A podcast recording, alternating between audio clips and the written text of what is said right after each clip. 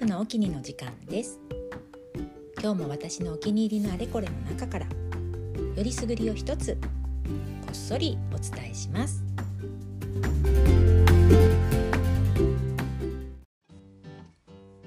はい。それでは前回に引き続き今回も献血の話です。というかまあここからが本題ですね。今日のメインテーマは献血ルームのキャラクター献血ちゃんのお話です。献血ちゃんはですねあのよく街中の献血ルームなどにあの入り口にその人形がドカンと置いてあったりするのであの見たことある方もきっと多いと思うんですが頭にうさぎのような長い真っ赤な耳がついている子供ぐらいの大きさの人型のキャラクターですね。ちなみにこの耳はなんとですね愛の雫と呼んでますが要するに血液でできてるんですね。でみんなの愛というのは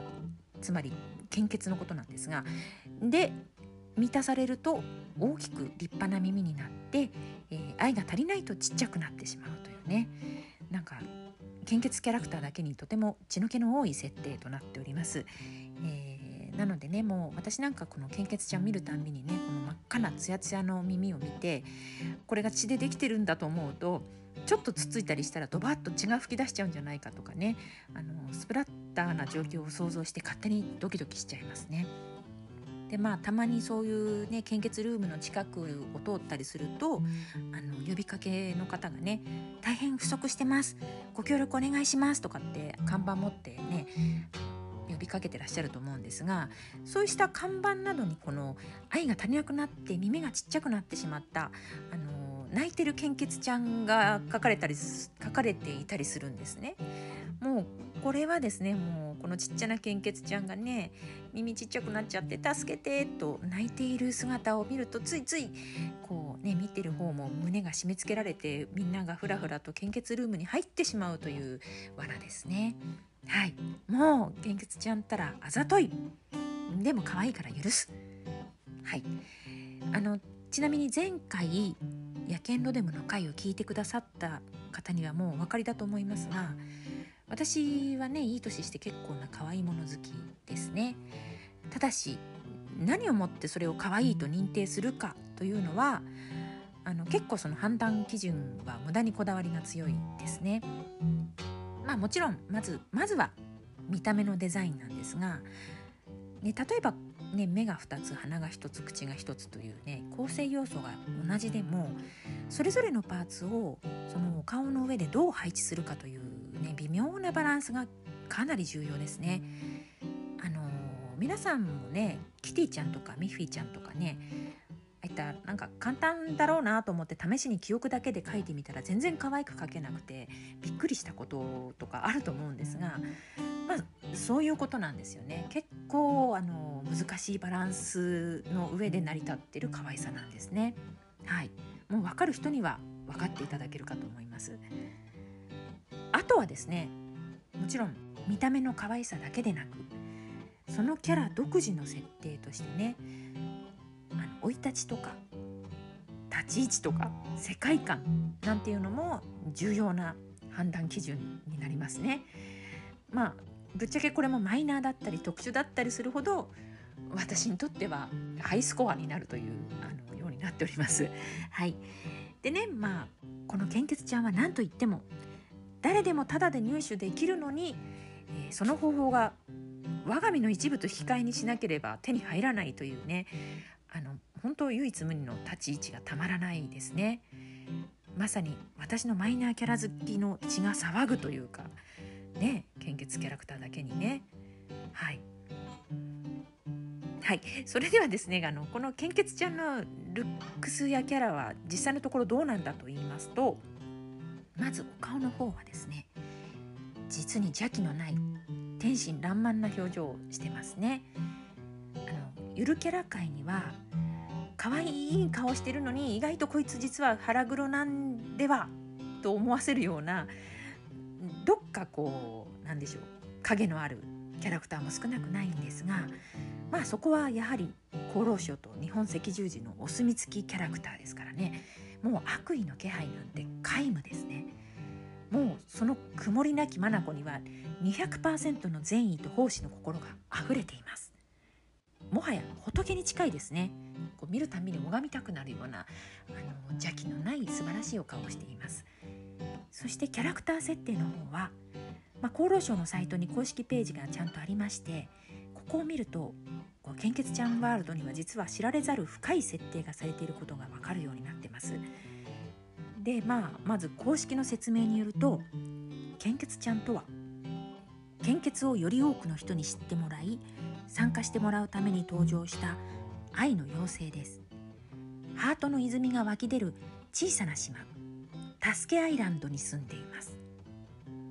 とあります。ね助けアイランドですよ。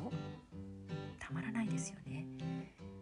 はい。で献血ちゃんの好きな言葉。ちょっとチクッとしますよ。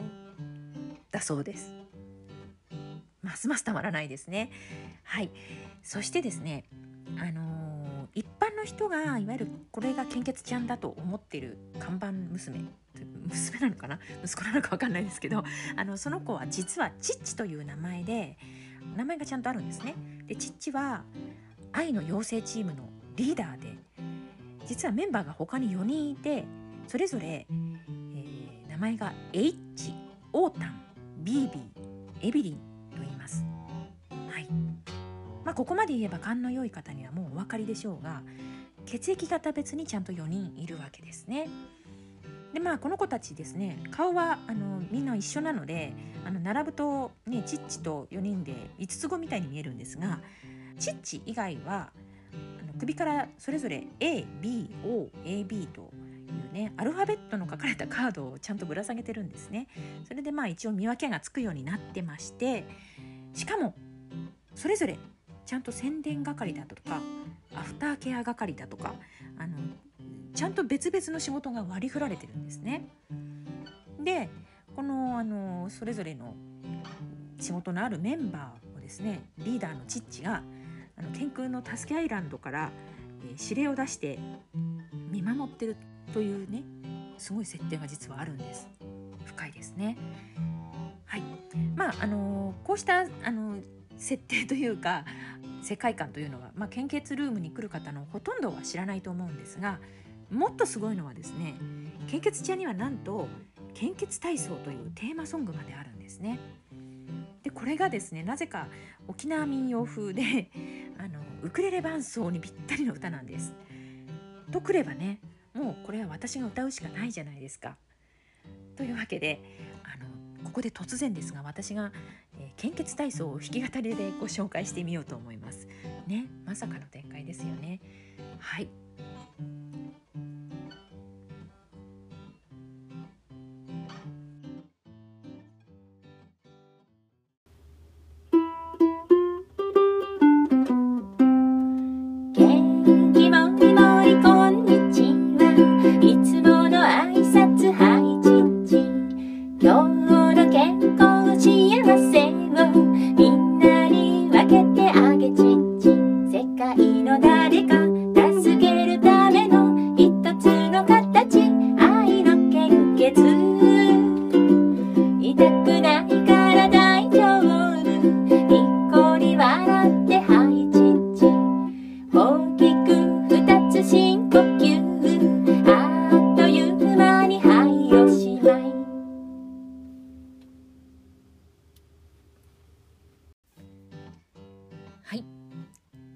聴ありがとうございました。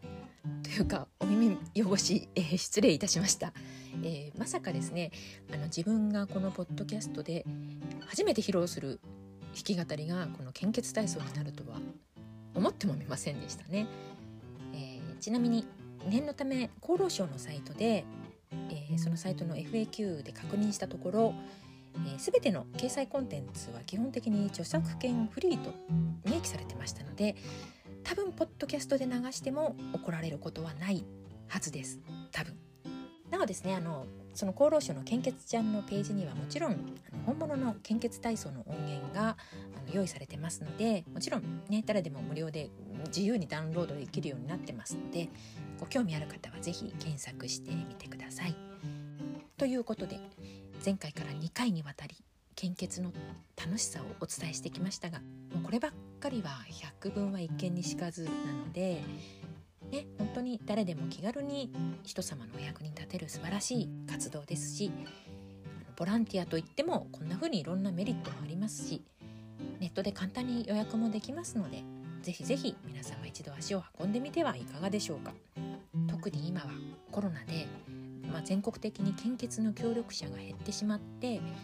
血液の供給量が逼迫してとてもとてもあの困ってるそうなんですね。しかもあの現在恐ろしい勢いで広まっている新型コロナの変異株なんですが、まあ、あの変異株に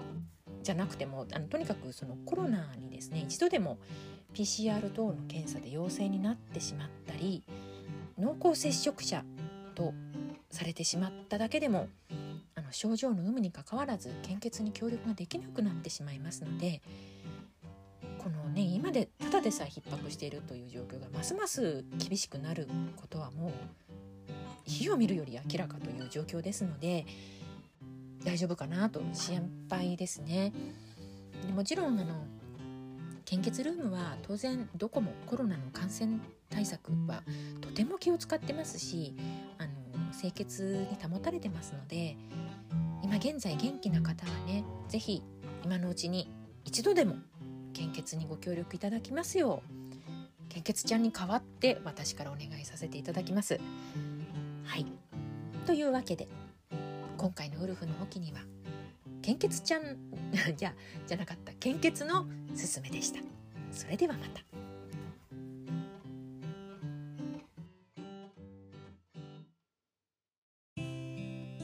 の番組では毎回こんな調子でいろんなジャンルから何か一つ私のお気に入りを紹介していきます。配信は不定期なんですがだいたい夜10時に更新しますのでよかったらまた聞いてみてください。それではまた。